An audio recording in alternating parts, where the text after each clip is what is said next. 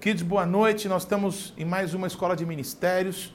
Nós estamos nesse semestre é, estudando sobre as cartas apostólicas, sobre os fundamentos da doutrina de Cristo. E na aula de hoje a gente vai tratar especialmente sobre a carta que o apóstolo Paulo escreveu aos é, Gálatas, não é? O pessoal da região da Galácia. Ah, a primeira carta que o apóstolo Paulo escreveu. Eu tenho certeza que vai ser uma noite muito reveladora para todos nós. Então, nós queremos fazer uma oração iniciar, e logo em seguida, nós vamos dar oportunidade que vai se repetir nas próximas aulas, sempre com uma lição de casa. Amém? Então, três queridos nossos, a Camila, o Leandro e a Abigail, vão responder três perguntas, que são: quando Gálatas, essa carta foi escrita, é para quem foi escrita e com qual objetivo foi escrita? Amém? Então, vamos juntos nesse, nesse tempo. Vamos orar. Pai querido, eu te dou graças, Pai, pelo teu grande amor, pela tua bondade, com a qual o Senhor tem nos abençoado. Te damos graça por estarmos juntos aqui. Te pedimos, Pai, amplia o nosso entendimento de quem o Senhor é. Senhor, é, o mundo tem tanta informação, nós estamos na era da informação, estamos bombardeados com informações de todos os campos, todo momento. Mas muito mais do que informação, nós queremos te conhecer, nós queremos ter uma experiência com a tua vida, Pai, com a tua palavra. Senhor, uma experiência que possa mudar a nossa maneira de viver, de ser. Que se cumpra a tua palavra que diz que irrepreensíveis, espírito, alma e corpo, seremos apresentados diante do Senhor. Então, nos expor a tua palavra, a tua presença, é tudo o que precisamos. Nos ajuda, Pai, em nome de Jesus. Amém. Então, Camila querida, quando a carta aos Gálatas foi escrita?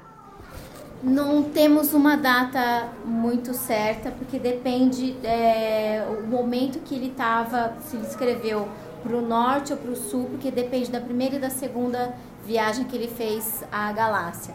Mas se for para o pro, pro norte, né, que foi da, da, da primeira, é em torno de 48 anos depois de Cristo, é, de 48 a 50 anos é, depois de Cristo e se foi as, as igrejas fundadas durante a segunda viagem, que foi ao norte da Galácia, aí isso vai de 55 anos depois de Cristo a 57 anos depois de Cristo, que essa é a data mais provável.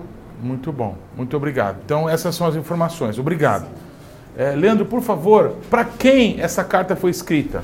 É, então, como a Camila falou, o povo de, é, de Gálatas, que é, eles eram de origem celta, né? E depois foram absorvidos para o Roma. Então, quando Paulo escreveu essa carta para a igreja, ela foi para os gentios, né?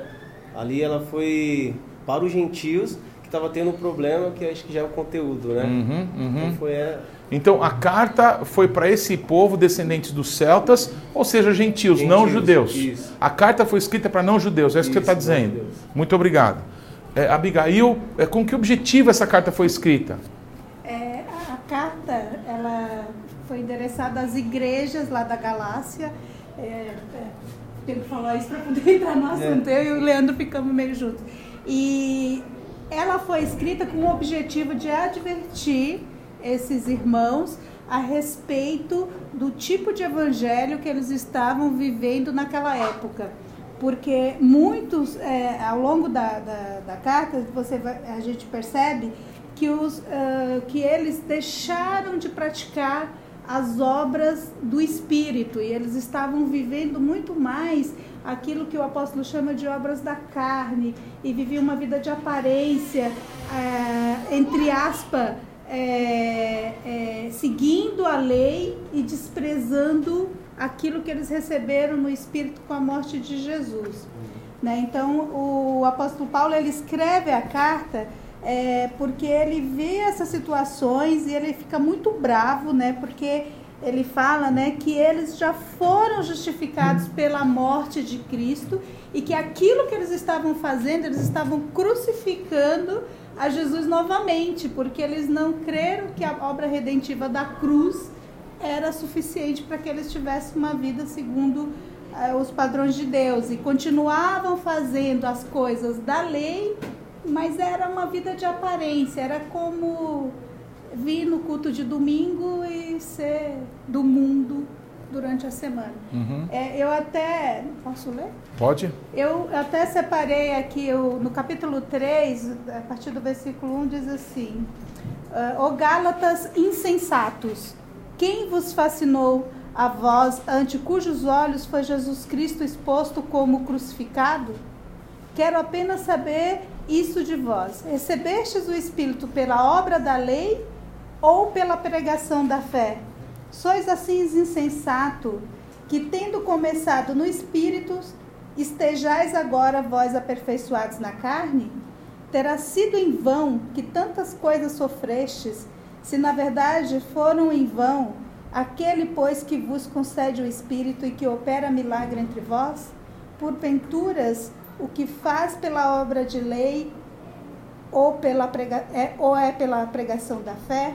Então, aqui eu separei esse trecho porque aqui o apóstolo Paulo ele está muito bravo, ele está exortando isso mesmo, que eles acham que tudo que eles vivem é por conta da lei. Eles não entenderam que Jesus cumpriu a lei e que eles agora poderiam viver plenamente a salvação por meio daquele que já tinha justificado na cruz. Amém. Então foi por isso que escreveu a Queridos, muito obrigado, foi excelente.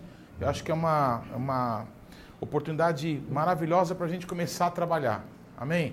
Essa é introdução feita pelos nossos amados. É, quantos leram a carta que Paulo escreveu aos Gálatas aqui? Quantos leram? Amém? Fundamental que a gente, quando vai estudar a Bíblia, leia a Bíblia. Senão não há sentido, não é? é a primeira coisa importante a gente destacar é, é entendendo para quem foi escrito, que época eles estavam vivendo, qual era a situação que estava acontecendo, nos dá uma compreensão de por que, que Paulo escreve determinadas coisas. Quando nós vamos estudar a Bíblia, não é? nós precisamos ter essa compreensão que existem muitas maneiras de se interpretar a Bíblia. A mais óbvia é o que está escrito, literalmente. Amém? Mas não é a única forma de se interpretar a Bíblia.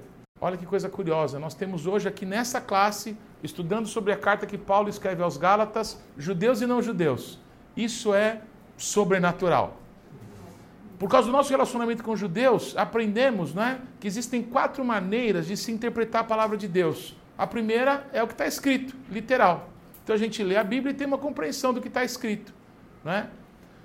Uma outra forma é a gente compreender a época, a história, o contexto daquilo que a palavra de Deus foi ali estabelecida. Amém?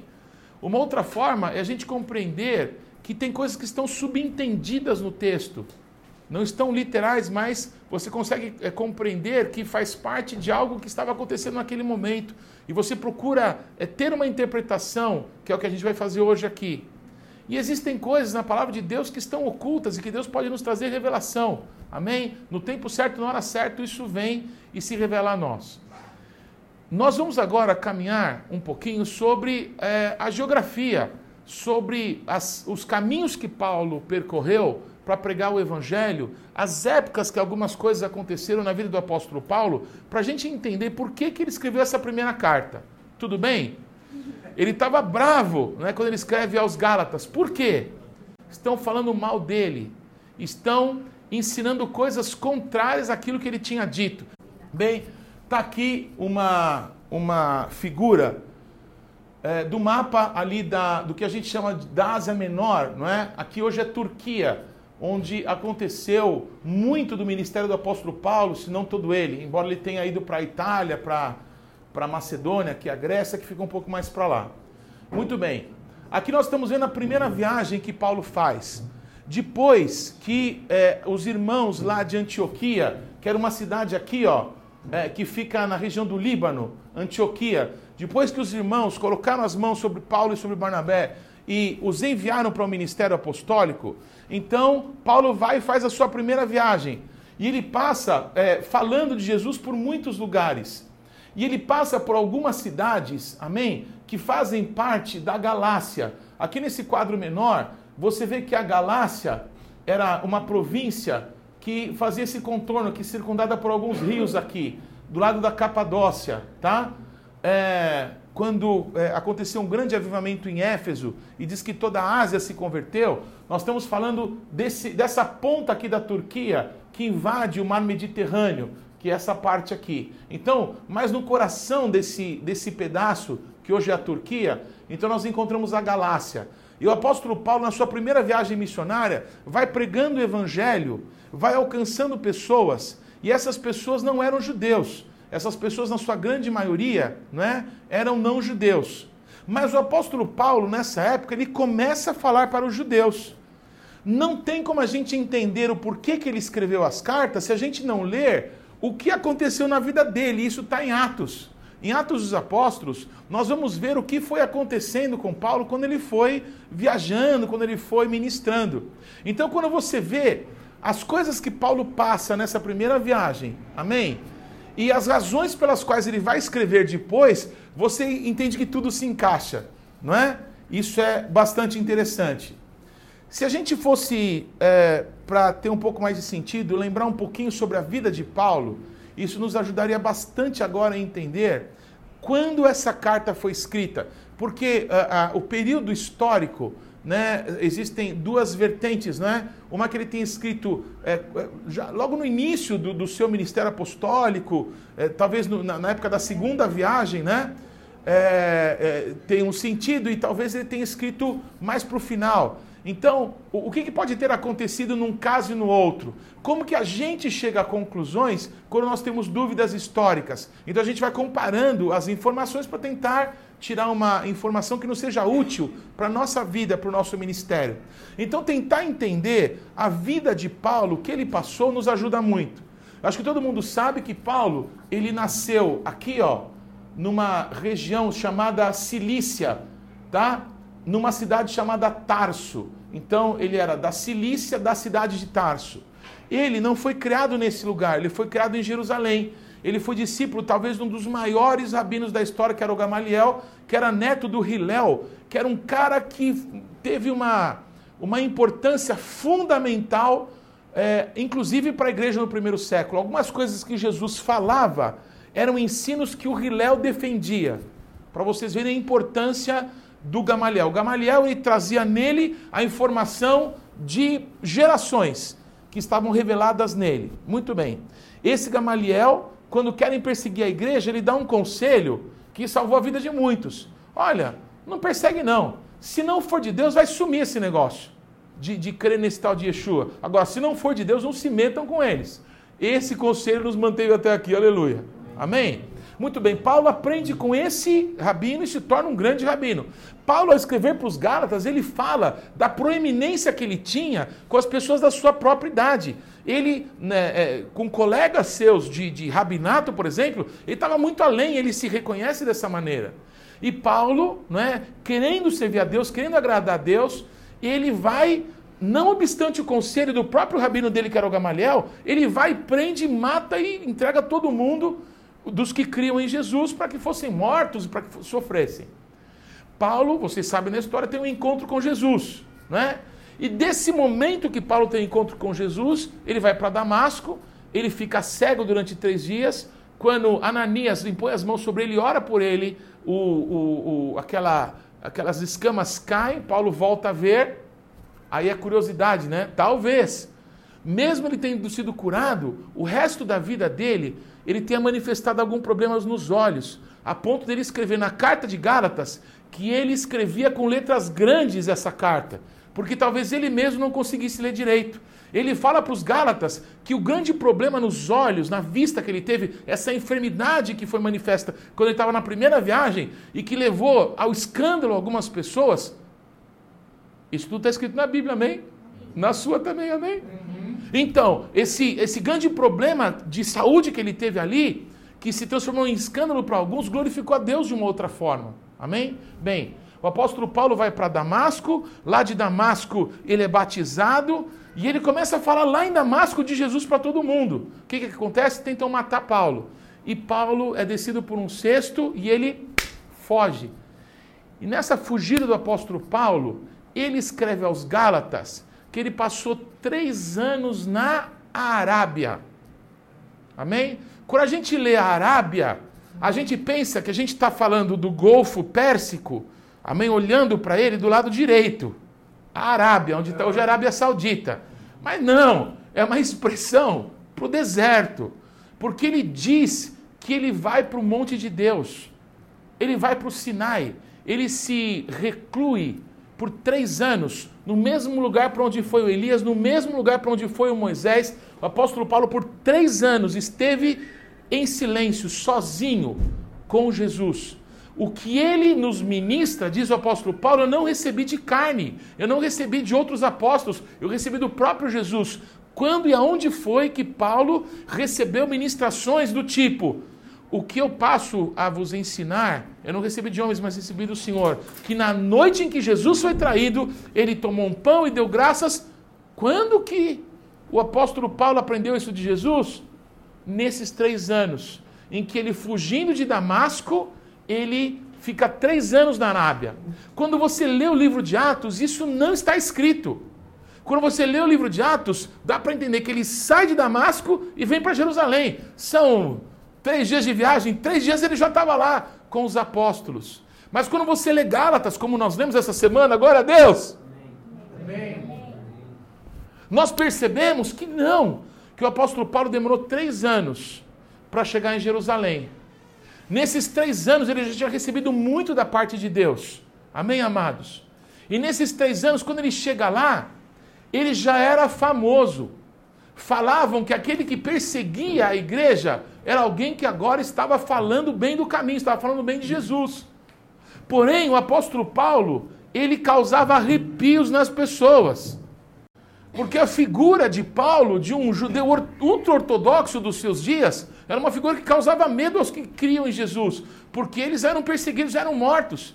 Então, quando Paulo chega em Jerusalém, os apóstolos não se encontram com ele. Ninguém queria falar com ele. Quem que foi falar com ele? Foi o Pedro, amém? E foi o Tiago, irmão de Jesus. Foram as únicas duas pessoas que Paulo conheceu. E eles perceberam que o Paulo ia morrer.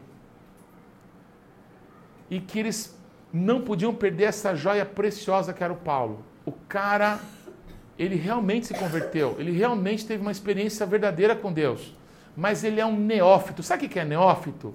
É alguém que se converteu ontem, que leu Gênesis e descobriu que é o primeiro livro da Bíblia e está querendo pregar e está querendo dar aula. Esse cara vai morrer. Então ele precisa ficar quieto algum tempo para que Deus possa tratar com o caráter dele. Amém, amados? E eles dão uma passagem só de ida para o Paulo para Tarso. Amém? Olha, vamos fazer o seguinte: você vai para Tarso, você fica lá até Deus falar com você. E ele ficou 10 anos. Quem tem 10 anos, para que daqui a 10 anos Deus comece a fazer alguma coisa com você? Levanta a mão. Olha, eu estou pronto para Deus daqui 10 anos fazer alguma coisa comigo. Com o apóstolo Paulo foi assim. Ele tomou um cala a boca dos apóstolos e foi para Tarso com passagem só de ida e ficou lá. Esqueceram Paulo lá, lá em Tarso. Uma década depois, mais ou menos, chega lá em Tarso um judeu chamado Yosef. Né? O apelido dele era Barnavé, Barnavi, filho de profeta. E ele, que era um profeta, não é? Filho de profeta, profeta é. E ele entende porque ele tinha sido enviado para a cidade de Antioquia, uma cidade que não nas, que o evangelho não foi gerado, amém, amados, pelos apóstolos quando houve a dispersão por causa da morte de Estevão, o, Jesus disse: quando não é, vocês virem a cidade cercada, fujam todos. Então, a primeira percepção do que haveria em Jerusalém acontece quando Estevão é apedrejado. Começou a perseguição ali. Então, todo mundo que tinha escutado isso de Jesus, ah, eu não vou esperar. Talvez esse seja o sinal. Começou, começaram a matar os nossos irmãos, então vamos fugir. E aí, eles fugiram para todos os lados. E os judeus, segundo o livro de Atos, que chegaram em Antioquia, começaram a falar de Jesus, começaram a manifestar o poder de Jesus, e as pessoas de Antioquia começaram a se converter. Lucas, que não era judeu, era de Antioquia aqui, amém, amados? Tudo bem?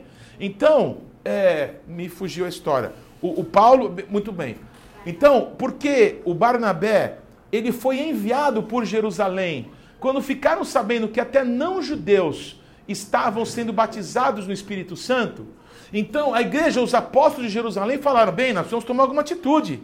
Que papo é esse de não judeu? Está recebendo o mesmo que a gente recebeu? Isso deve estar errado. Precisam mandar alguém para ver esse negócio. Quem que eles vão mandar?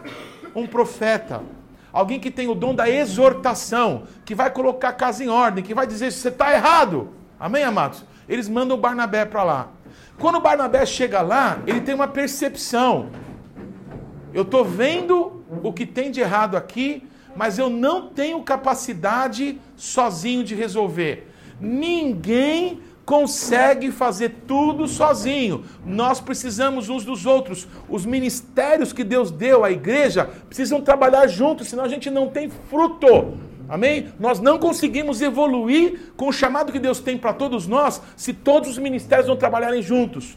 O Barnabé, um profeta, um homem que exortava, que viu os problemas que tinha lá, ele entendeu que eles precisavam de um mestre.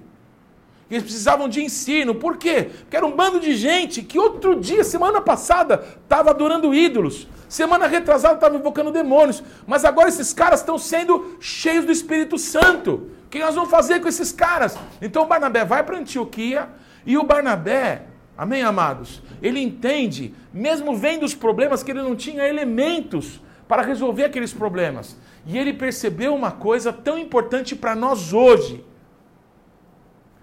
nós aqui do Brasil não temos nem 100 anos de conversão a Jesus Cristo pelo Evangelho do Reino. Nenhuma das nossas famílias aqui, nenhum de nós está no Evangelho há quatro, cinco nenhum de nós. Os meus filhos são a quarta geração de cristãos do Evangelho. Ou seja, nós não sabemos nada e nós queremos dar aula para todo mundo e inventamos visões e teologias que estão distantes da Bíblia. Nós precisamos aprender. E quem que Deus enviou para nos ensinar? Um rabino. Amém? O apóstolo Paulo, que conhecia as Escrituras, que a vida dele era isso e que foi cheio do Espírito Santo. Ele tinha a palavra e ele tinha o Espírito. Como Jesus disse: errais não conhecendo as Escrituras nem o poder de Deus. Essa junção é que é Pentecostes. Essa junção é que é o avivamento que aconteceu em Antioquia, a ponto de em Antioquia, onde tinham profetas e mestres, não está escrito em Atos 13, lá tinha profetas e mestres, os dois ministérios funcionando juntos. Se o ministério não funciona, não se consegue viver o que Cristo tem para se manifestar num lugar.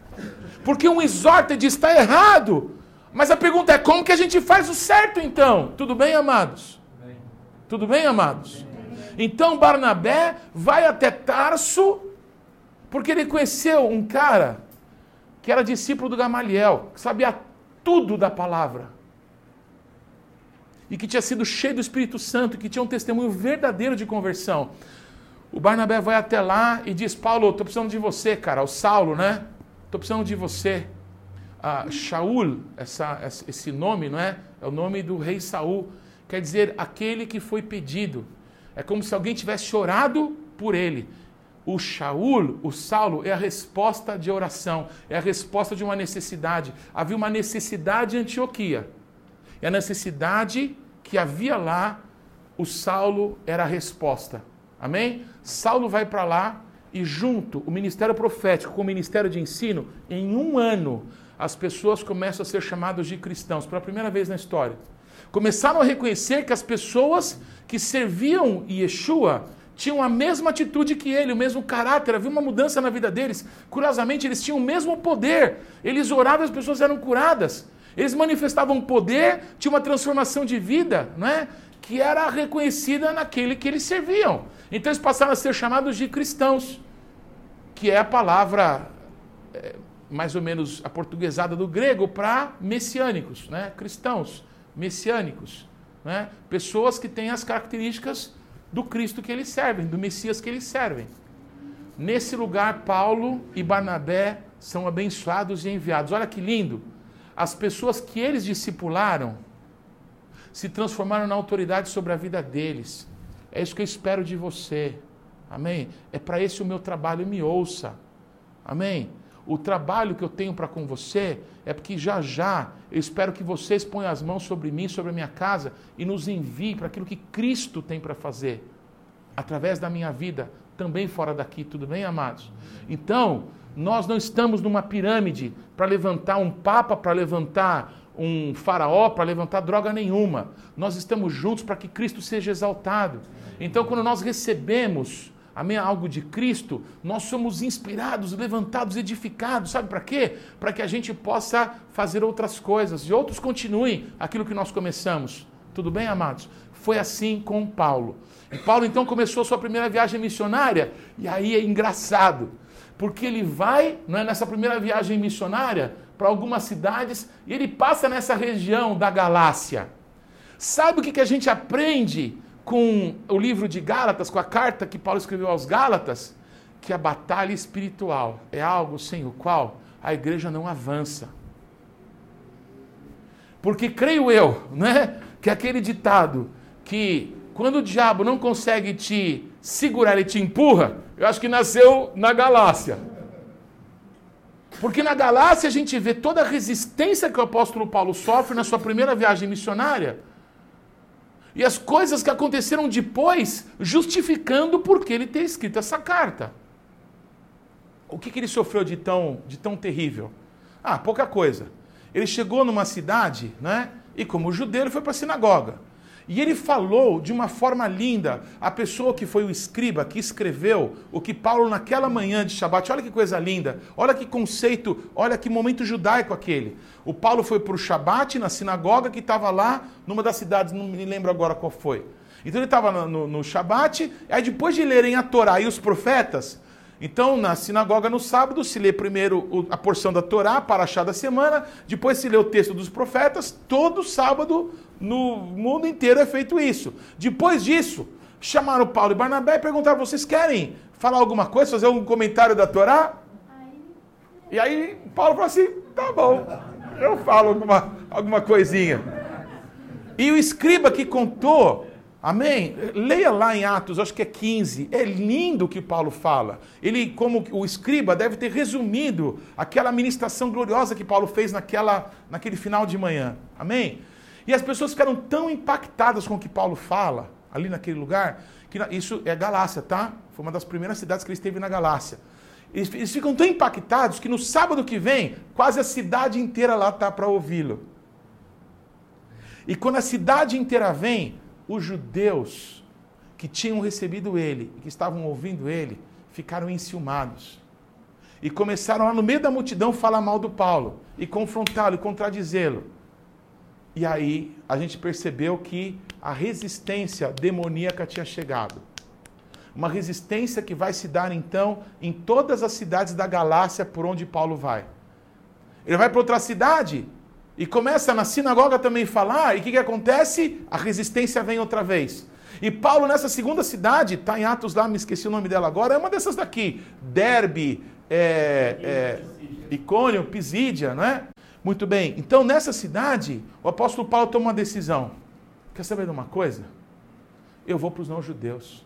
Vocês não querem é nada.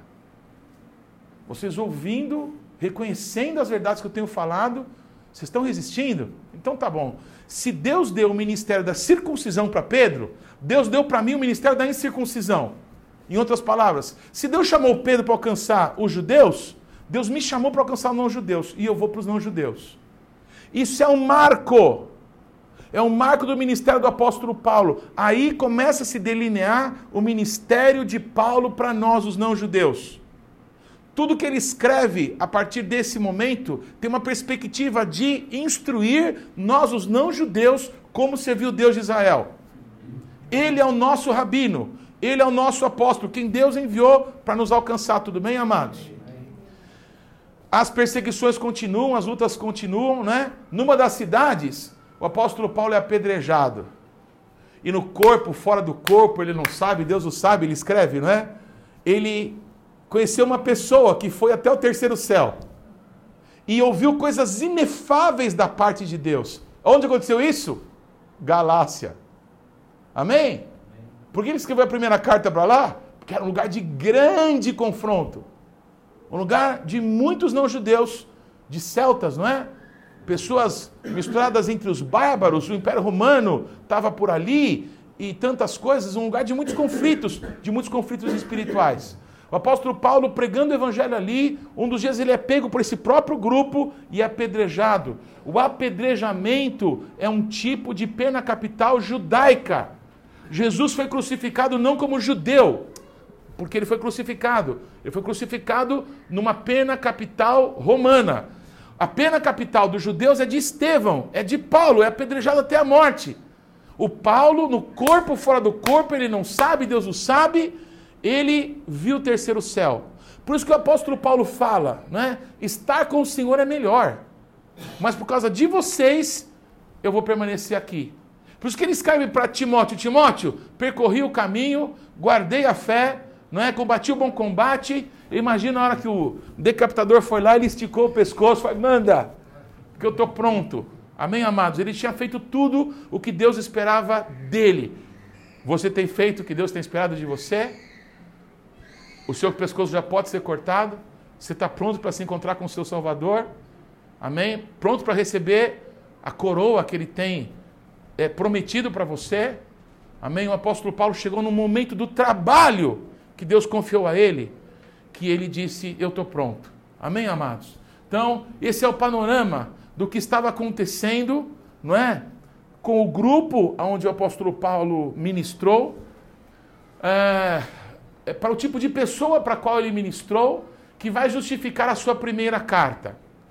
É, quando essa primeira carta ela é escrita? O apóstolo Paulo, depois desse tempo que ele teve na Arábia, depois desse tempo que ele teve sem fazer nada, é, é conhecido como tempo obscuro de Paulo, né? Esse tempo que ele teve lá em Tarso, costurando tenda, trabalhando. Eu não sei o que Deus quer de mim, eu vou trabalhar, amém? E aí depois Deus o chama, ele vai para Antioquia e começa o ministério apostólico dele. Na segunda viagem apostólica que Paulo faz, ele passa, né, fortalecendo as igrejas, amém? E ele vem e bate em Jerusalém, porque tinha nessa época um grande problema na igreja. Qual era o grande problema que estava acontecendo aqui? Não se sabiam o que fazer com os não-judeus. Porque era notório que eles estavam sendo batizados com o Espírito Santo em tudo que era lugar. Então Paulo vem com algumas pessoas, não é? Que sem a ordem dos apóstolos de Jerusalém passaram por essa região e falavam coisas diferentes do que Paulo tinha ensinado. Então essas pessoas vêm juntos para Jerusalém e ali em Jerusalém eles vão discutir. Eles vão ter uma. Tem uma palavra para isso. Essa é a palavra católica. É, um midrash. Eles vão ter uma conclusão. E, tá, e aí? Ó, você pensa isso, você pensa, você pensa aquilo. Amém? Onde tem dois judeus, tem três opiniões. Amém? Isso é um texto do Talmud. Amém, amados? Na verdade, o texto do Talmud diz que onde tem dois judeus discutindo a Torá, a Shekhinah está no meio deles. Daí vem a brincadeira que onde tem dois judeus, tem três opiniões. Tem a de um judeu, tem do outro judeu e tem a de Deus. Amém? Jesus usando isso, isso, ele disse: Onde dois ou mais estiverem reunidos no meu nome, eu estou no meio deles. Amém? O que, que pode acontecer quando a gente está junto? Você pode estar certo e eu posso estar errado. Se a gente permanecer junto, não brigar, não se esmurrar, porque você não concorda comigo, você já sabia a verdade. Você não vai ganhar nada com isso. Mas porque eu não sabia, e porque eu sou seu amigo, eu vou andar com você, eu vou aprender, então eu vou ganhar. Você não ganhou nada em saber a verdade. Eu ganhei porque eu estava enganado. Se for o inverso, eu estou certo, você está errado, eu não vou ganhar nada. Você que vai ganhar, porque você vai aprender uma coisa que você não sabia. Agora, o grande milagre, o grande babado, é quando os dois estão errados. Que é muito provável que aconteça muito isso. Amém? A gente está discutindo sobre a Bíblia, os dois estão errados. Mas porque a gente está junto, a presença de Deus, a Shekhinah de Deus está entre nós, nós dois vamos aprender a unidade de Deus Amém? No corpo de Cristo desperta, libera unção, libera refrigério, libera vida e bênção para sempre. Tá junto em Deus, mesmo discordando, amém? É uma chave para a gente viver coisas gloriosas. Amém, amados? Bem, vão lá para Jerusalém e se reúnem. Lá estão os apóstolos do Cordeiro. Amém, amados?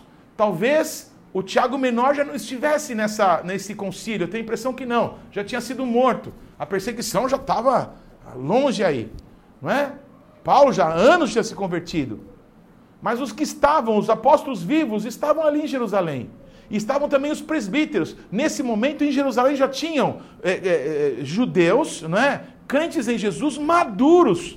Pessoas que conviveram com Jesus e décadas depois estavam ainda servindo a Deus. E um dos destaques entre eles era o irmão de Jesus, o Tiago, que não creu em Jesus no dia do seu ministério, mas agora estava ali, estava com todos eles. Nunca foi um apóstolo. Em muitas é, versões da Bíblia aí, é, se trata de Tiago como um apóstolo, mas ele nunca foi um apóstolo. Ele sempre foi um pastor. Ele era o bispo de Jerusalém. Amém? Era a pessoa responsável, ele era um ancião ali por Jerusalém. Em Atos capítulo 15, não é a palavra de Pedro nem de João, mas de Tiago, irmão de Jesus, que foi a palavra dada a toda a cristandade. A palavra que nos toca hoje. Amém? Foi de Tiago que veio essa palavra. Por que discussão? Pela discussão. O que, que nós fazemos com os não-judeus? Qual que era a discussão de Paulo? Paulo estava bravo, porque ele pregou o evangelho, as pessoas estavam se convertendo, não é? A Jesus Cristo, e foram algumas pessoas de Jerusalém avisar para os caras que tá bom, eles tinham que crer em Jesus, mas tinham que se circuncidar. E Paulo, que absurdo, acredito que estão ensinando isso. E Paulo vem discutir. Mas outras pessoas vieram dizer: não, tem que circuncidar. Se, se, se vai servir a Deus, tem que servir a Deus do jeito certo. Qual é o jeito certo? E aí, a primeira pergunta muito importante para ser respondida da carta de Paulo aos Gálatas. Paulo não concordava com a circuncisão? É uma pergunta que eu estou fazendo a vocês.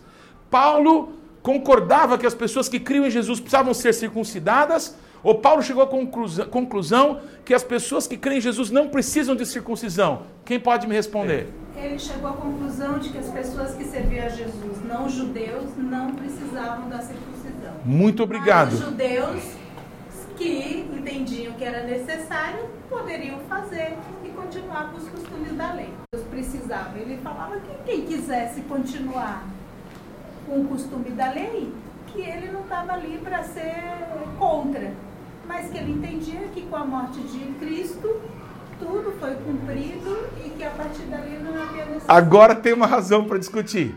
Se você não tivesse falado isso, não teria talvez eh, motivo para discussão. Porque agora o que Abigail acrescentou é que ele entendia que até os judeus não precisavam se circuncidar, não é? Porque por causa de Jesus não precisavam mais. Mas é isso que o apóstolo Paulo pensava? No capítulo 5 de Gálatas, ele fala que quando nós estamos em Yeshua, tudo bem, não importa nem circuncisão, nem circuncisão. Porque o que realmente tem proveito é a fidelidade decorrente da fé. Se nós somos judeus, permanecemos, né, temos fé em Yeshua, mas nós permanecemos com a, tudo que nos foi ensinado. Nós completamos a nossa fé em Yeshua. Então, eu penso que Paulo, quando ele diz isso, que o importante tanto faz, não é isso que nos separa, mas que é o sangue de Jesus que nos une, que nos torna, que é o mais importante na nossa vida. Então, o que você está me dizendo é que Paulo concordava que os judeus têm que se circuncidar. Eu penso isso, para mim é. Eu, eu... Pastor Oneide, desculpa, quem quer falar mais? O pastor José depois. Pastor Oneide. É, ele estava dizendo para nós que nós devemos crer em Jesus pela fé. E eles podiam continuar seguindo a lei. É Era para eles. Podiam? Deviam. Ou deviam? Deviam. Deviam. Não fica claro. Não fica claro? Pastor José, não fica claro? Não fica claro, mas é, por exemplo, em 2, acho que é versículo 3 ou 7, ele, a preocupação de Paulo também era que os, os, crentes em, em Yeshua, não os judeus, não se tornassem, não se ficassem judaizantes. Certo. Não aconteceria, eles não queriam isso, de jeito nenhum. Por isso que eu acho que. É. Eu concordo que o assunto é para tratar dessas pessoas que eram alvo da carta. Mas a gente fez aqui um parênteses extremamente importante para entender: os judeus devem se circuncidar ou não devem? Ou podem? É a questão de foro íntimo. É de foro íntimo. Não é. Não é. Aleluia. Pastora Simone. A circuncisão, queridos, não é você que faz.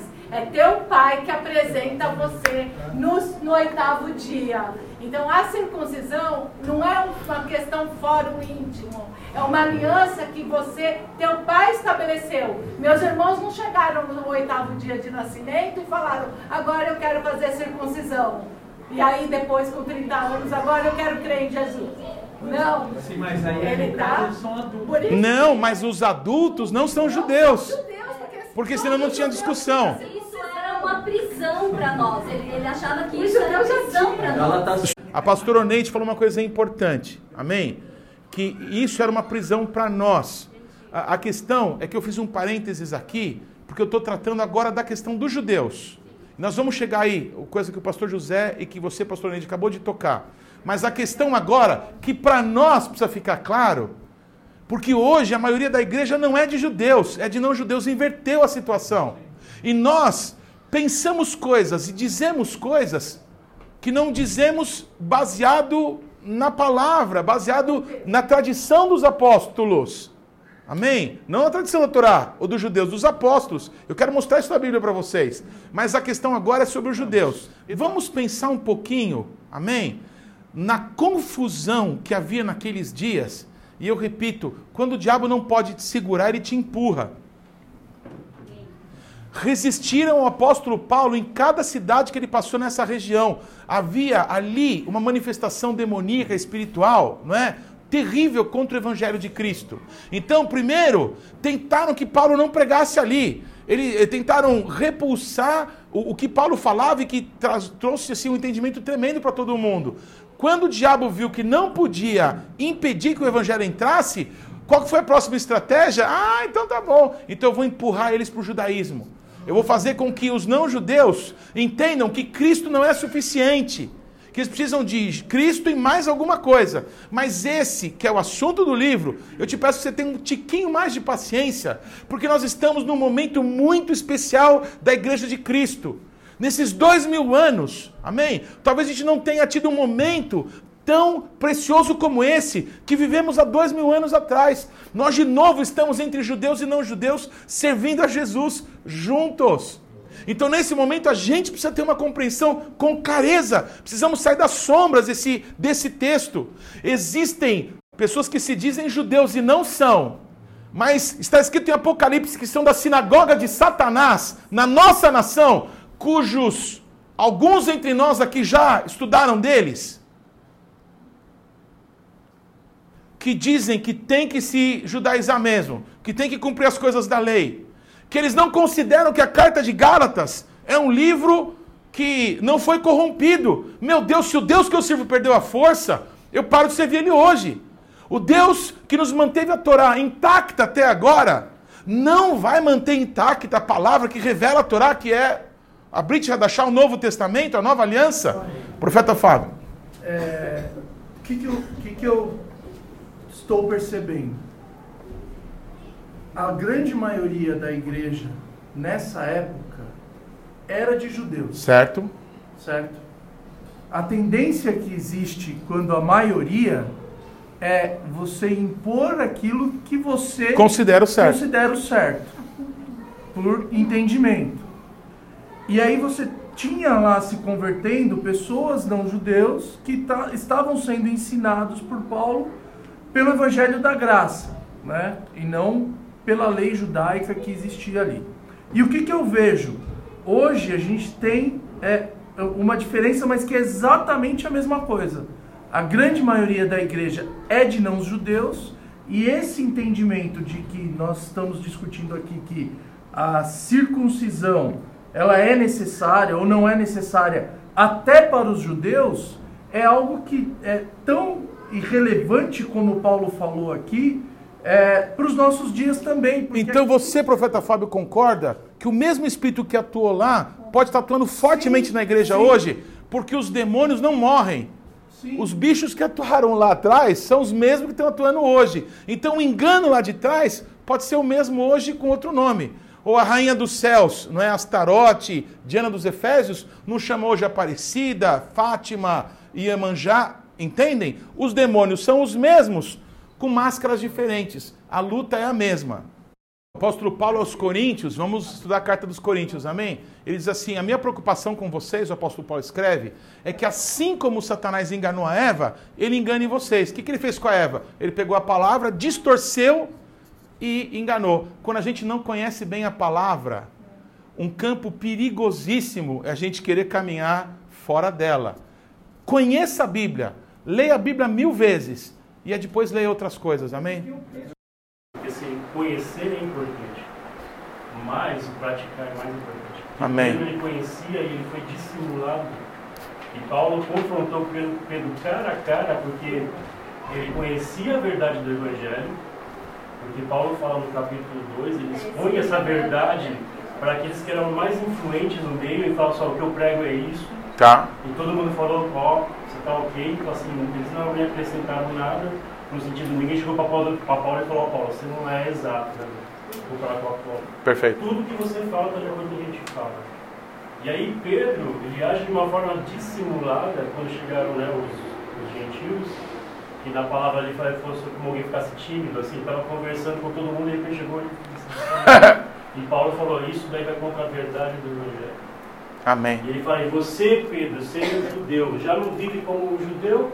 Você vive como gentil, por que, que você quer que os gentios vivam como judeus? Amém. E aí foi onde encerrou essa questão.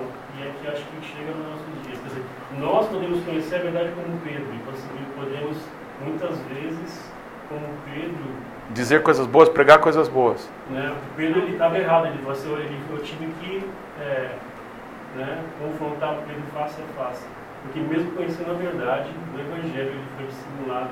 É como que Pedro tivesse falando assim, eu estou concordando com os judaizantes, da minha atitude, não do que eu creio. Eu creio no que você está falando, na, na minha atitude, eu estou indo contra aquilo que você está falando, porque eu fui dissimulado. E Paulo, naquele momento, se ele não faz isso, talvez a igreja perderia. Talvez a gente hoje seria uma seita judaica ou seria uma divisão que nunca mais ia. Seitas que existem hoje, né? Existem hoje, o espírito é o mesmo. Bem, eu queria colocar um texto para vocês aqui, Atos 16, 1 a 3, para responder essa pergunta. Paulo era contra a circuncisão? É claro que não. Ele era judeu. Tremendamente explicado pela pastora que quem circuncida não é a pessoa que decide, é o pai. Então, ele não está falando sobre circuncisão para quem é judeu, porque os judeus já são circuncidados. Ele está falando para quem não é judeu e que está em dúvida, circuncido ou não. Olha o que acontece nesse caso atípico. Era um judeu, porque é judeu quem nasce de ventre judaico, como Fernando, nosso irmão aqui, amém? A mãe dele é judia e o pai não era. Ele é judeu ou não é judeu? É judeu. Então, o que acontece na Bíblia, a exemplo para nós todos. Em Atos capítulo 1, versículo 3, 16, versículos de 1 a 3. Chegou também a Derbe e a Listra, Galácia, amém? Havia ali um discípulo chamado Timóteo, filho de uma judia crente em Jesus, amém? Mas de pai grego. Dele davam bom testemunho os irmãos em Listra e em Icônio. Quis Paulo que ele fosse em sua companhia e por isso circuncidou por causa dos judeus daqueles lugares, pois todos sabiam que o seu pai era grego. Ao passar pelas cidades, entregavam aos irmãos para que as observassem as decisões tomadas pelos apóstolos e presbíteros de Jerusalém. Assim as igrejas eram fortalecidas na fé e dia a dia aumentavam em número. Ou seja, esse texto é escrito depois de Atos 15, Atos 16 aqui, depois da reunião de Jerusalém, do Midrash, do concílio, daquela grande discussão. Então já tinha uma compreensão clara de que não deviam perturbar os não-judeus com a circuncisão, com as leis. Mas o Timóteo, ele tinha um pai grego e uma mãe judia. Ele é judeu, ele tem direito, amém, de viver o que Deus tem para a vida dele, que é ser judeu. Então Paulo, porque queria que Timóteo acompanhasse, o circuncida, é função de pai. Ele não perguntou, Timóteo, o que, que você quer? Porque ele é livre para querer ou não. Mas o Paulo toma a iniciativa de pai, fala assim: eu vou te circuncidar. Porque Deus tem um propósito com a sua vida como judeu. Se você foi chamado judeu, sirva Jesus como judeu. Se você foi chamado na incircuncisão, não se circuncide. Sirva Jesus na incircuncisão. Porque a circuncisão, a incircuncisão, depois do caixão não é nada. Desaparece. Não dá para saber o esqueleto se é judeu ou se é grego. Deu para entender? Mas o tempo que se chama hoje, alguns foram chamados para servir a Deus carecas, outros com cabelo, outros homens, outros mulheres. Sirva a Deus no teu chamado. Sirva a Deus com a eleição que Ele deu para a sua vida. Se você for, ser, se for chamado para servir a Deus com uma enfermidade, sirva a Deus com essa enfermidade. Se você for chamado por Deus para servir com os, os mendigos, sirva a Deus entre os mendigos. Não importa, não se faz melhor entre nós quem é chamado para isso ou para aquilo. Porque essas coisas passam. Mas o que Cristo fez na cruz, o que Cristo fez na sua ressurreição, permanece para sempre. Amém. Sirvamos todos a Deus. Amém. O apóstolo Paulo não era contra a circuncisão, porque ele era judeu. Amém? E nós precisamos entender que Deus está fazendo conosco uma obra, amém, amados, que é estranha para os nossos dias. Já disseram da gente aqui na igreja, né, Carla, que nós sacrificávamos. Ou não, Carla? É verdade. Diz, diziam que na nossa igreja a gente sacrificava. Que ridículo, né? Tudo bem. Mas não é verdade. Amém, amados? Aleluia. Muito bem, então, se você é circunciso, legal. Se você não é, legal também. O que importa é a fé. Amém? Alguém mais falou alguma coisa? Eu queria ir para esse texto aqui, para esse momento aqui. Paulo defende o seu chamado e o seu apostolado. Amém? Que é o início da carta aos Efésios. Tudo bem, amados? Uhum. Tá certo alguém defender o seu ministério? Ah, tá, viu, irmão? Jesus defendeu o seu, Paulo dele defenda o seu. Defenda o seu chamado. Defenda aquilo que Cristo revelou ao seu coração. Defenda aquilo, o, o envio que Deus deu para você. Amém? Defenda em Deus. Defenda não com arrogância, mas com simplicidade, mas com firmeza. Amém? Paulo, apóstolo, não da parte de homens, nem por intermédio de homem algum, mas por Jesus. O apóstolo Paulo escreve isso. Ele está sendo arrogante? Uma vez um discipulado nosso, deixa eu ver quem estava que aqui. O Felipe talvez tivesse. Deixa eu ver quem que estava, acho que ninguém naquele discipulado. Era um discipulado com jovens que eu fiz aqui da igreja. Eu lembro, a Letícia estava, então provavelmente o Felipe estava também. Então eu, eu, li alguns textos do apóstolo Paulo, como quando ele dizia assim: Eu sou judeus né, judeu de judeus. Eu perguntei, ele era arrogante? Aí uma pessoa, infelizmente, cheio de orgulho, se levantou e falou, não, é realmente arrogante. Aí eu peguei todos os textos que Paulo falava, que ele desprezou tudo por causa de Jesus. E aí a arrogância que ficou comprovada não foi de Paulo. Tudo bem, amados? Porque eu não o recebi, nem o aprendi de homem algum, mas mediante a revelação de Jesus Cristo. Tem orgulho nisso? Não é uma verdade, ele está defendendo. E por que, que alguém tem que defender alguma coisa? Porque está sendo atacado. Lá nas igrejas, nas cidades onde Paulo tinha ido pregar, né, para que é, o que eles queriam defender, essa confusão do inferno que estava tentando entrar lá, para que isso ficasse notório, a primeira coisa era é, trazer falta de credibilidade a quem tinha anunciado o evangelho para eles. Então, esse Paulo, ah, se nem te conto. Você já foi perseguido? Já falaram mal de você? Glorifica, irmão. Aleluia. Antes de você falar dos profetas, amém? Então, o apóstolo Paulo, ele começa a escrever para essas pessoas, dizendo quem foi que o chamou, falando né, quem que se revelou a ele, contando a sua história. E é interessante ele contar a história da primeira vez que ele teve com Jerusalém, que ele só encontrou né, com Pedro, depois com Tiago, da outra vez que ele teve, não é? E que os grandes de lá não acrescentaram muita coisa para ele. Amém? A revelação de Cristo para a minha vida foi tão gloriosa que eu fui extremamente humilde, porque, meu Deus do céu, esses caras andaram com Jesus. Então, eu vou sentar para ouvi-los. Paulo vai para Jerusalém com esse objetivo. Eu vou sentar para ouvir quem andou com o mestre. Mas ele percebeu, isso não é arrogância, que eles não falaram nada que ele já não soubesse. Tem arrogância nisso? Não, é um reconhecimento. Gente, eles falaram várias coisas lá que eu considerava certas. A decisão que tomaram a respeito da gente foi uma decisão que Paulo foi incumbido de levar. Então vocês vieram aqui buscar uma resposta, então a resposta é essa, tá? Levem para a igreja. Paulo humildemente pega a resposta e, como mensageiro, leva a resposta, leva a palavra. A carta aos Gálatas é escrita depois do Midrash, depois do concílio de Jerusalém. A carta de Paulo está fortalecida pela palavra dos apóstolos do Cordeiro.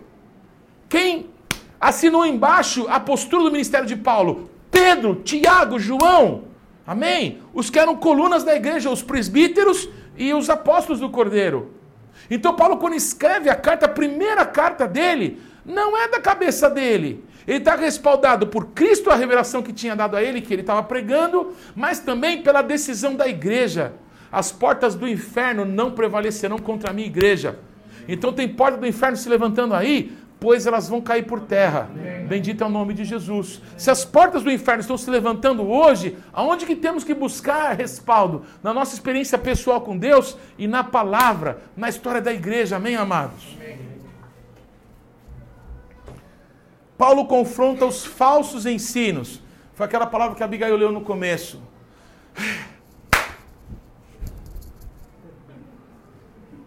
Quem já foi espírita aqui?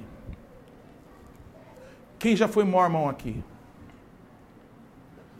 Se nós mesmos, o apóstolo Paulo diz, ou mesmo um anjo vindo do céu, Morone, raio que o parta, vos pregue evangelho que vá além dos que vos temos pregado, seja maldito, seja amaldiçoado, seja anátema. Você tem que amaldiçoar o que é contrário ao que Cristo nos deu através dos apóstolos.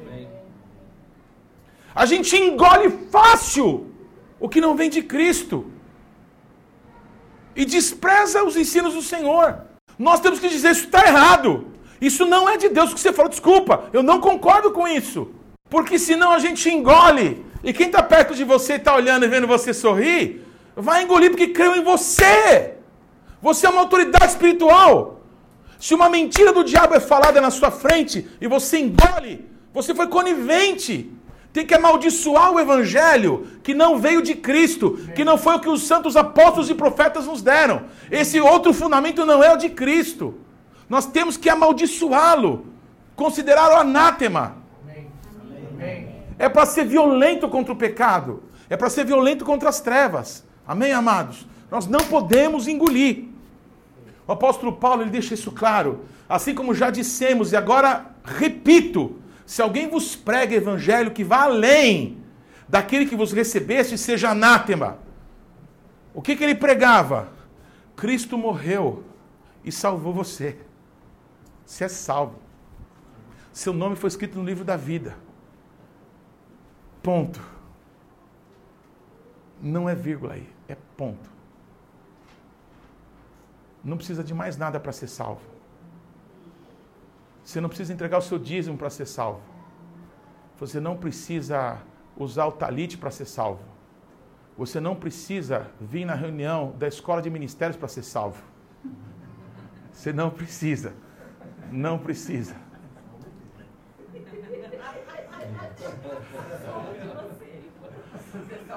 Não, não. A salvação para a vida eterna, amém?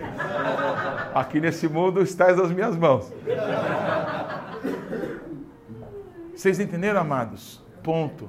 Não é o evangelho mais alguma coisa. Esse era a mentira. Esse era o engano. Vocês agora são de Cristo? Então, né, pastor José? Tem que se circuncidar.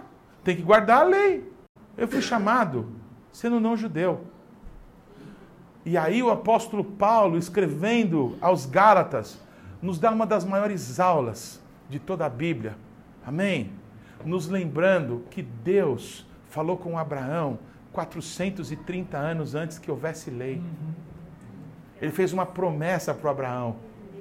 E aí aquele texto tremendo que diz assim: uma aliança, ainda que meramente humana, depois de confirmada, ninguém pode acrescentar ou retirar alguma coisa. Então a promessa foi feita antes que houvesse lei, não precisava de nada. Mas o Abraão entregava os dízimos. O Abraão circuncidou os seus filhos não pela lei, pelo amor. Então não é o evangelho, vírgula mais alguma coisa, é o evangelho. Ponto. A salvação em Cristo Jesus. Quem é judeu, sirva Jesus como judeu. Deus fez de vocês um sinal para todas as nações da terra. Viva para ser um sinal.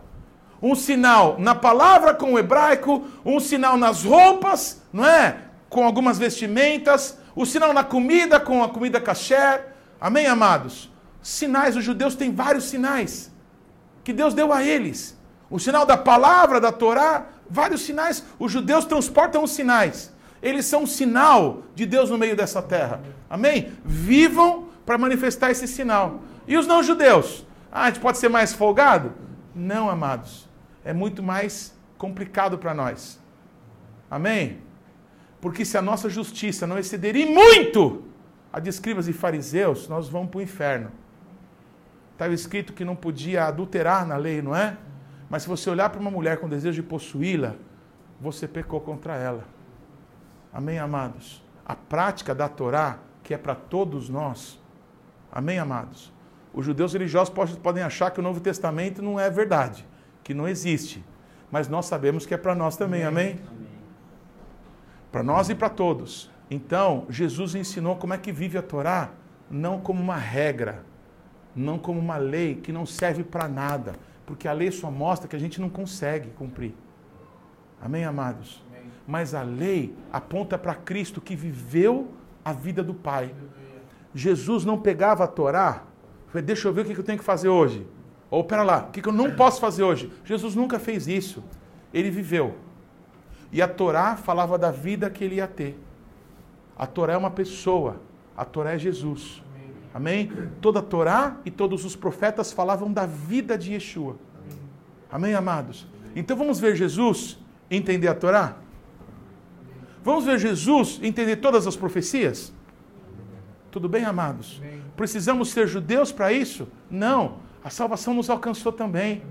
Precisamos viver debaixo desse, disso que Deus pediu para os judeus? Não precisamos. Amém, amados? E aí, existe algum problema entre judeu e não judeu? Muitos. Por quê?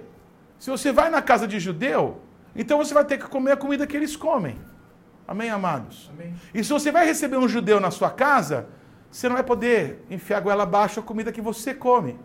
Porque Deus pediu para eles alguma coisa que não pediu para nós, uma questão de respeito. Uma criança amada nossa aqui vai passar esse final de semana conosco, amém, amados? Qual que é a nossa obrigação como bons anfitriões? O que, que ele não gosta de comer? Não é amor? Quando você quer amar, você se preocupa com aquilo que vai desagradar a pessoa, para não fazer, senão não tem amor. Amém, amados? É simples. É saber que cada um tem o seu quadrado e a gente tem que se amar e se respeitar, porque a cada um Deus deu uma parte. Sabe os filhos daquele pai bondoso? Né? O errado não é o que é chamado de pródigo. Amém? Apenas.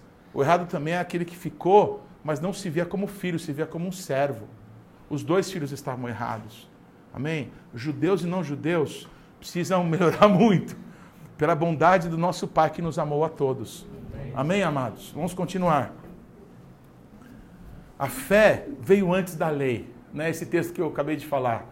Todos os da fé são filhos de Abraão. Aleluia. Deus disse a Abraão: Em ti serão abençoadas todas as famílias da terra. Os gentios foram abençoados e a salvação anunciada aos gentios foi primeiro apresentada a Abraão. Não é lindo isso, irmãos? Amém? Quando Deus falou, Abraão, em ti serão benditas todas as famílias da terra, do que, que Deus falava a Abraão? Amém? O Ministério de Casais diz isso, não é? Olha, todos os casais são abençoados pela bênção de Abraão. E está totalmente certo. Mas é muito mais do que isso, amém? Todos, todos fomos abençoados. Todas as famílias da terra foram abençoados pela bênção de Abraão. Amém. Qual que é a bênção de Abraão? Ser pai de uma nação que traria o Mashiach a essa terra. Aleluia. Essa é a bênção de Abraão. Amém. Jesus, o descendente de Abraão, para quem foi feita a promessa 430 anos antes da lei, o descendente que foi a manifestação dessa promessa, que é Jesus. Amém, amados? Ele é a bênção para todas as famílias da terra. Todas as famílias da terra falam mais do que os judeus. Amém? Quando Abraão escutou essa promessa, ele não tinha filhos. Amém? Mas falava não apenas os que serão gerados dele pela carne, pelo sangue, mas pela fé. A maldição da lei. Talvez do texto de Gálatas, a parte mais marcante para todos. Né? É, nenhum judeu nunca conseguiu cumprir toda a lei. Quando ela foi dada, A gente vai estudar isso de novo. Nós ministramos recentemente aqui, num domingo, sobre o que Paulo escreve aos Romanos. A lei veio é, ampliar a dimensão do pecado. A, a lei capilarizou o pecado, explicou tudo que o pecado pode manifestar na vida dos seres humanos. E a gente faz as coisas para que os outros vejam. E as coisas que a gente faz, que a gente não quer que ninguém veja, a gente põe embaixo do tapete. Porque nós somos maus. Todo mundo quer sempre mostrar o melhor de si para os outros. Mas a parte podre da gente, a gente esconde. Isso é um problema nosso, do ser humano. O que Jesus demonstrou na cruz do Calvário, quando ele disse, Pai, está consumado, que ele foi o único que viveu nesse mundo, que cumpriu toda a palavra, porque ele é a palavra.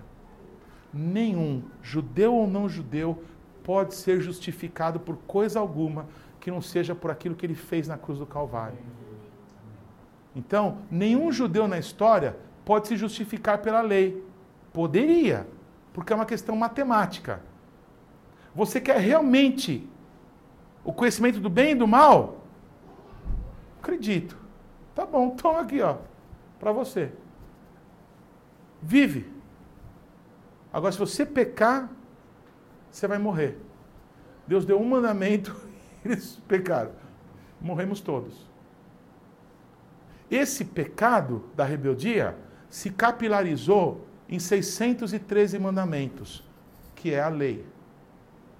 Se um não obedeceu, se dez não obedece, se dois, amém? É o resumo dos dez, amar a Deus sobre todas as coisas e o próximo como a ti mesmo, a gente não obedece, não é 613 que a gente vai obedecer.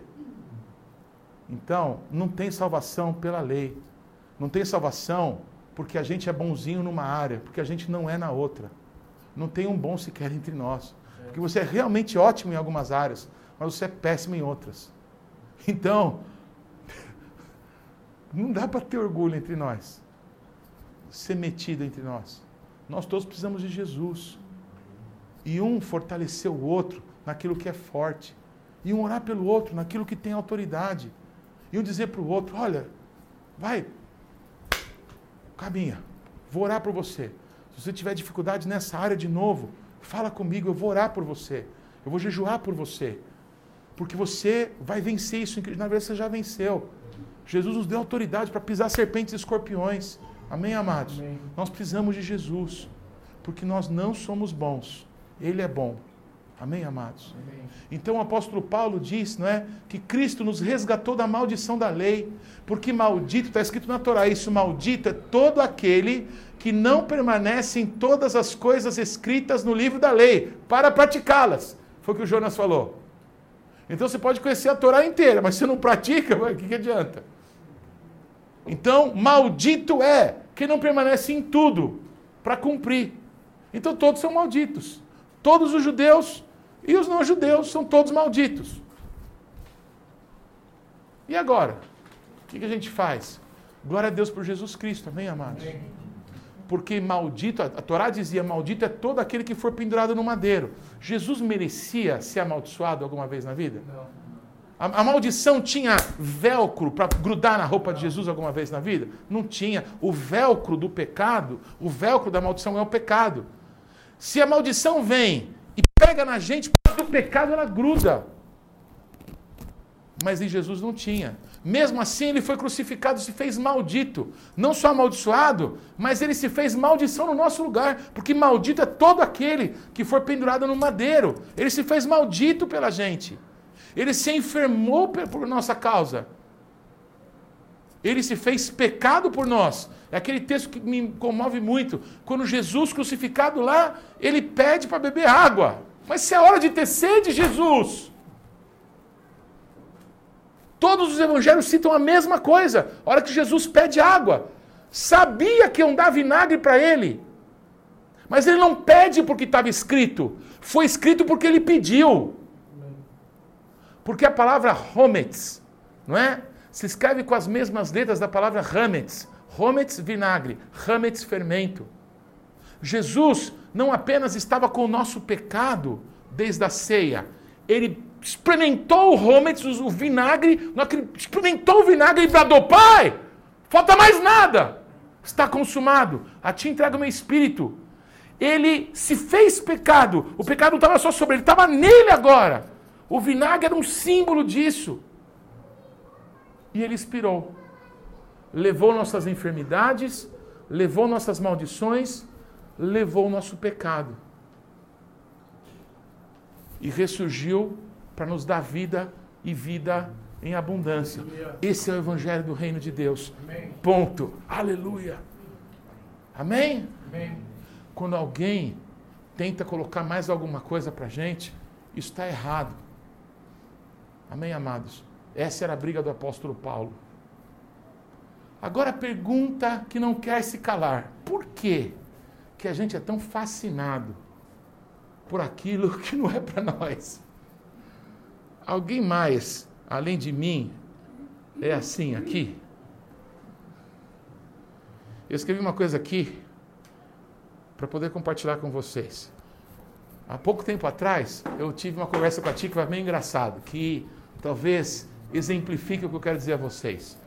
A Tikva estuda num colégio há alguns anos, né? E agora está estudando na parte da manhã, das sete a meio-dia. Mas até a quinta série ela estudava da uma da tarde até as cinco da tarde. Mas, na época que ela estudava à tarde, tinham vários coleguinhas dela que estudavam de manhã, porque os pais tinham que trabalhar o dia inteiro, então deixavam as crianças na escola. Então essas crianças chegavam cedo na escola, almoçavam na escola e ficavam até a tarde e estudavam na classe dela. Então algumas vezes ela pediu para que eu pudesse deixar ela ficar o dia inteiro na escola, né? Porque ela achava legal os amiguinhos passarem o dia inteiro na escola e brincarem, fazer a lição tudo na escola. Filha, que absurdo! Por que, que alguém sendo livre quer se colocar em escravidão?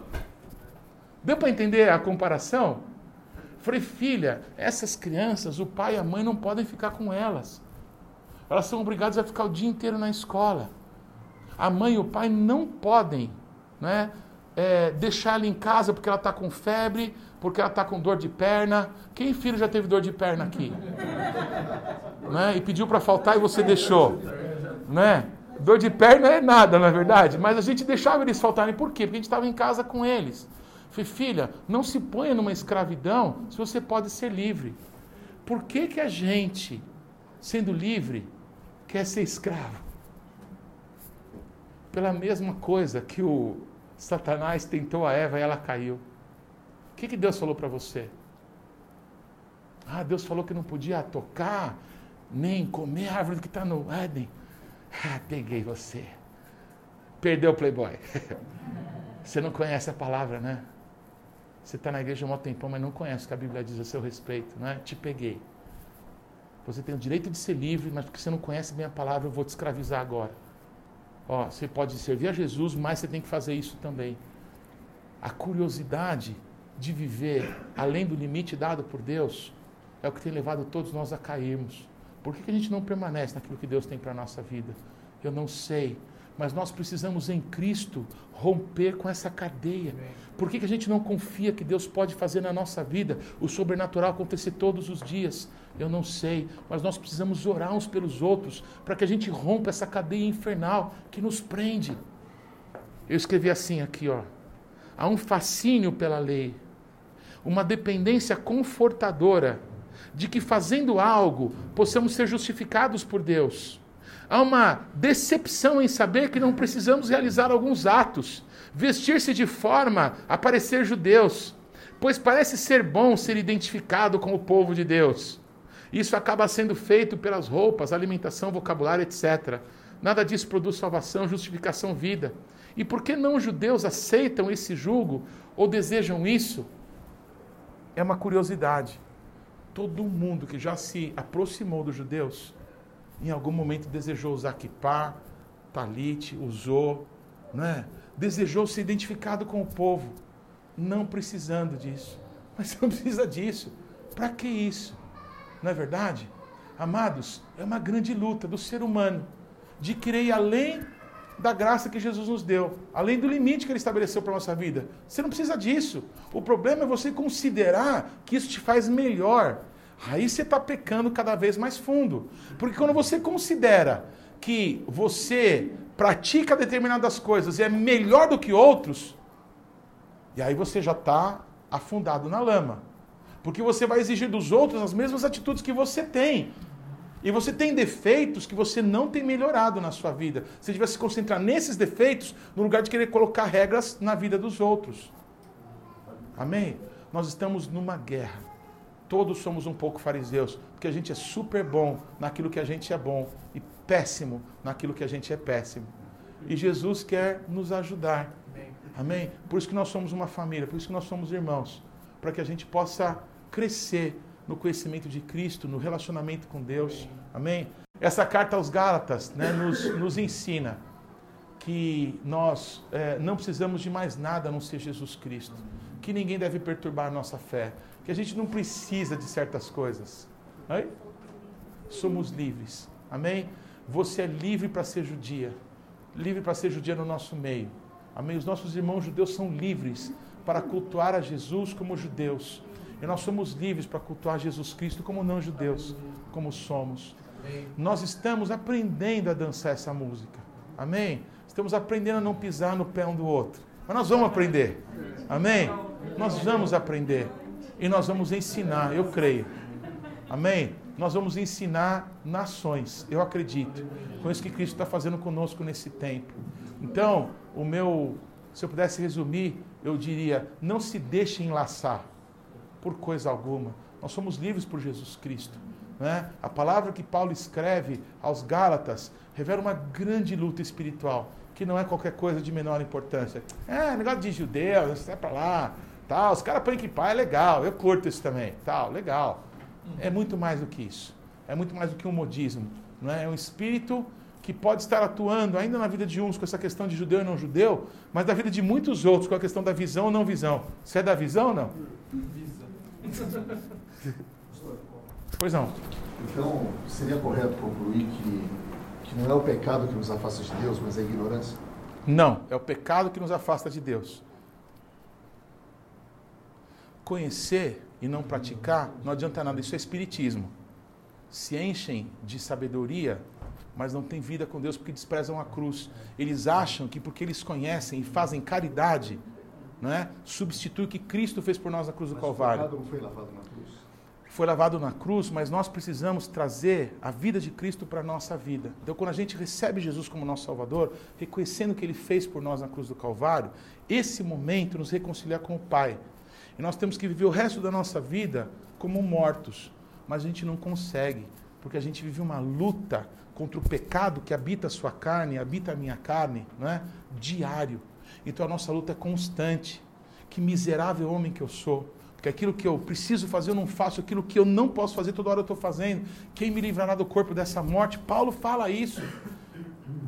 Aquele que Deus usou para nos ensinar está nos explicando isso. Quem me livrará do corpo dessa morte? Graças a Deus por Jesus Cristo, ele declara. Amém?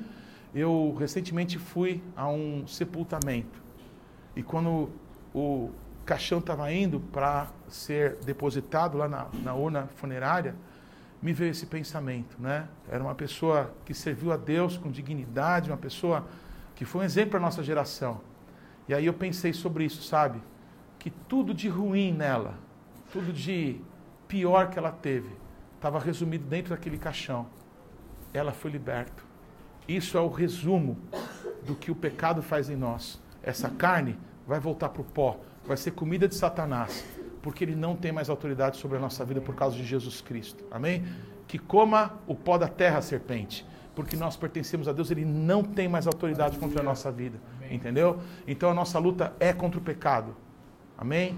É, nós enchermos do conhecimento de Deus vai nos fazer andar em liberdade de vida, em sabe novidade de vida que Ele tem para nós. Mas a nossa luta é contra o pecado, não é? Quando a gente se considerar suficiente, perdemos tudo. Nós somos insuficientes, nós precisamos de Jesus todos os dias da nossa vida. Amém? O marco da lei, infelizmente para todos nós não judeus, é comer carne de porco. Né? Então, se, se eu sou judeu, não posso comer carne de porco. Mas não é. O marco, a porta da lei é a circuncisão. Amém? Então, todo circuncisado, todo marcado no corpo, não é? É judeu e vai servir a lei. Vai seguir a Deus, vai servir a Deus debaixo da direção de Deus sobre a lei. Tudo bem, amados? Mas de Gênesis a Apocalipse, a Bíblia fala que judeu não é quem é circuncisado na carne, mas quem é no coração. Olha que difícil que eu vou falar. Se uma mulher judia não for circuncisada, como pode uma mulher ser circuncidada ou circuncisada? Né? É porque é no coração. Né? É uma aliança com Deus dentro de nós. Não somos mais nós quem vivemos, mas Cristo vive em nós. Eu não faço porque está escrito. Amém? Porque eu sou de Cristo, eu faço por amor. Verdadeiramente, Cristo ele escreveu a lei dele nos nossos corações. É. Ele mudou os nossos desejos, nós nascemos de novo.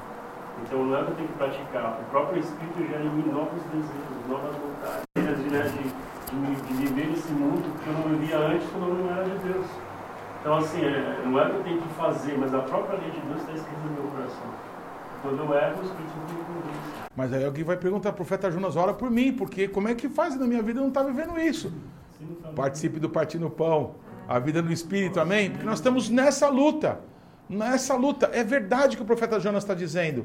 A lei de Deus está escrita já dentro de nós, é Cristo. Ele vive dentro de nós através do Espírito dele. O Espírito de Cristo, amém? Hoje está na nossa vida. Porque essa luta é tão grande? Por causa da nossa carne. Há uma luta. A nossa alma, que são os nossos, que é alimentada pelos nossos cinco sentidos, é o que você vê, é o que você ouve, é o que você pega, é o que você experimenta, é o que você cheira, não é? Os cinco sentidos alimentam a sua alma.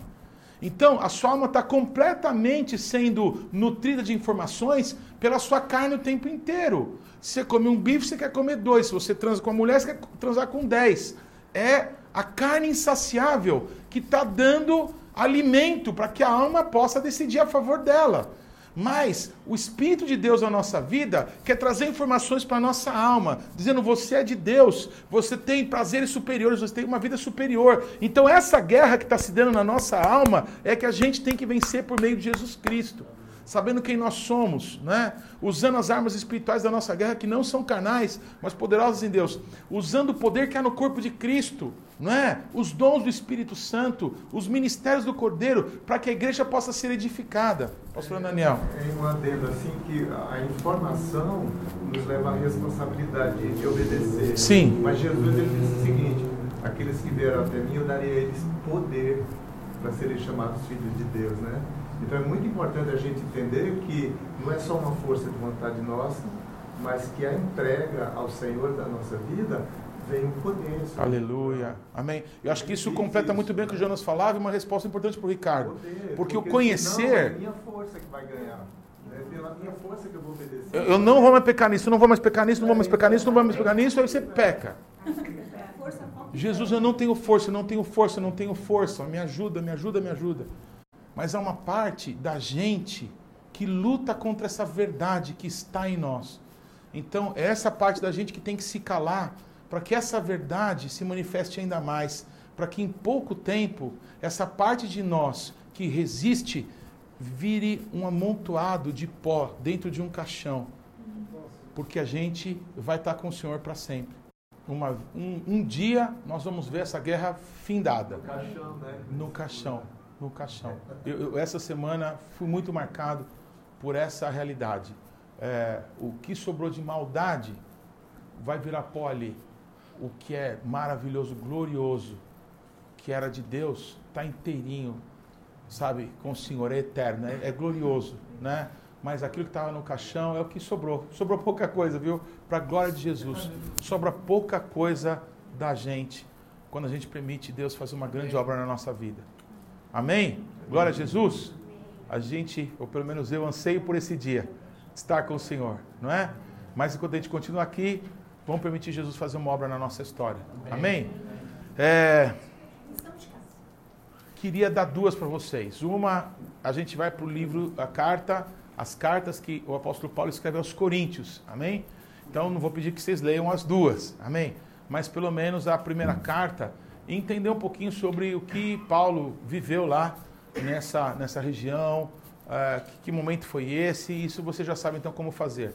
Mas antes disso, já sabem que é Coríntios o nosso próximo assunto, eu queria que vocês é, não perdessem esse momento da nossa vida como igreja. Né? Aqui estão os ministros da nossa casa. Alguns que são, outros que serão. Aqui estão as pessoas que Deus chamou para ser exemplo para o rebanho. Amém? Deus, quando eu vi vocês, e Deus me mostrou, eu vi um rebanho de ovelhas matrizes, ovelhas graudonas, sabe, cheia de lã, e que precisa de uma água fresca, de uma comida boa. Eu acredito que nessa noite eu coloquei diante de vocês as varas descascadas da palavra revelada. Foi para isso que Deus me chamou. Amém? E vocês vão dar cria, vocês vão dar muito fruto. Eu creio nessa verdade. Amém? Então, o meu pedido, o meu entendimento, gente, é, medita durante esses próximos dias nessa carta. Os que não puderam ler, leiam depois de tudo que a gente falou hoje aqui, leia e lembre do que a gente falou. É, é maravilhoso você ler isso assim, ó. É, a promessa que foi feita a Abraão foi feita muito antes da lei. Né? E a promessa ela não pode ser quebrada. Quem fez a promessa é fiel para cumprir. Então nós não estamos, sabe, debaixo da lei para vivermos é, presos, mas somos livres para servir a Deus pela fé no nosso Senhor Jesus, pela obra que Ele realizou. Ele cumpriu tudo. Isso é maravilhoso. Maravilhoso saber que a maldição não tem mais autoridade contra a nossa vida por causa da bênção que foi liberada, a bênção de Abraão, a bênção de ser filho de Abraão. Não é lindo isso? Não é? Nós somos filhos de Abraão. É interessante pensar nisso. Nós não somos filhos de Jesus, nós somos filhos de Abraão. Amém? Deus prometeu para Abraão uma descendência. Amém, amados? Amém. Nós fomos incluídos na família de Abraão. Amém. O pai exaltado virou um pai de nações. De quem que eu estou falando? Do nosso Deus, que usou a figura de um homem para que a gente pudesse entendê-lo. O pai exaltado, Avram, se transformou no Avraham, no pai de nações. Todos nós, aqui nessa classe, tem filhos de Abraão por Ismael, filhos de Abraão por Isaac, filhos de Abraão por Yeshua. Ah! Que glorioso! Que é esse momento que nós estamos vivendo aqui. Amém? Peguem esse texto, leiam de novo, sabe? Façam parte da vida de vocês. Vamos superar dificuldades da nossa vida através dessas verdades. Amém? Vamos manifestar Cristo através disso que Deus nos tem revelado. É para isso que a gente está junto. Se a gente continuar recebendo informação, vamos ficar gordão e não vamos fazer nada. Mas vamos nos exercitar com aquilo que Deus está querendo nos dar nesse tempo. Amém. Combinado, irmãos? Amém. Aleluia.